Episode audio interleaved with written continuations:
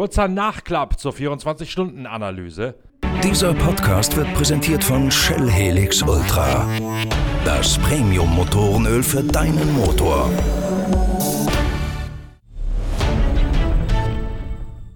Von wegen letzte Folge unserer Berichterstattung aus der grünen Hölle. Es gibt noch ein bisschen was nachzutragen aus dem Lager des Porsche-Werksteams von Olaf Mantei zur Entscheidung über das 24-Stunden-Rennen. Nämlich zum einen über den Grund für den früheren Boxenstopp im letzten, im vorletzten Turn, als Laurenz Fantor 7, Frederik Verwisch aber acht Runden im siegreichen Phoenix Audi absolviert hat. Zum anderen auch über das Abblasen der letzten Offensive von Kevin Estre im Endspurt. Die letzten Erkenntnisse der Recherche besagen nämlich, nämlich, dass der frühere Boxenstopp von Laurenz Fantor nötig geworden ist, weil dessen Reifen völlig am Ende waren, abgerubbelt beinahe bis auf die Leinwand, weil ja auch Fantor schon wusste, dass er ordentlich Gas geben muss, um noch ins Schlagdistanz zu kommen zum führenden Audi R8 aus dem Phoenix-Team. Dadurch, dass dieser Boxenstopp früher gelegt werden musste als jener von Phoenix, hat er laut Reglement länger dauern müssen als der Phoenix-Stopp. Das hat noch einmal 14 Sekunden obendrauf auf den Rückstand aufaddiert, der ohnehin schon angehäuft war wegen der 5,5 Minuten Zeitstrafe. Im letzten Turn hat dann Kevin Estre so viel riskiert und dabei noch die schnellste Rennrunde gedreht, dass das Team gedacht hat, oh oh, jetzt wird's gefährlich. Denn auf der schnellsten Runde, da war Kevin Estre schon einige Male alarmierend weit neben der Strecke unterwegs und das Team hat den Franzosen dann per Funk zurückbeordert und gesagt, jetzt reicht's. Unsere Hochrechnungen besagen ganz klar, es langt ohnehin nicht mehr, den führenden Phoenix Audi noch abzufangen. Also besser auf Nummer sicher gehen und nicht noch einen Abflug zu riskieren um so nicht noch Rang 2 wegzuwerfen. Wenn man dann die Zeiten ganz genau seziert, so wie es die Mantei-Truppe mittlerweile gemacht hat, kommt man drauf, dass ohne den vorgezogenen Stopp nach sieben Runden von Laurenz Fantor trotz der Strafe es sich letztlich noch ausgegangen wäre mit dem Sieg für den Mantei-Wagen. Von den reinen Rundenzeiten her hätte man den Rückstand, den Fantor eingedampft hatte, im Endturn mit Kevin Estre noch einfahren können. Aber die 14 Sekunden extra Standzeit, die waren letztlich der Killer, der die Mantei-Offensive erstickt hat.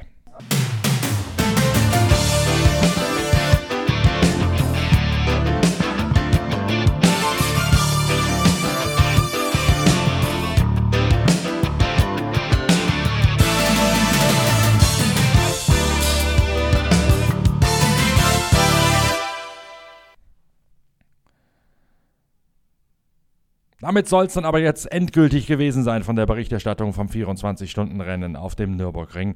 Die nächsten Highlights warten, das nächste Heft ebenfalls. Bis bald, euer Norbert Ockenger.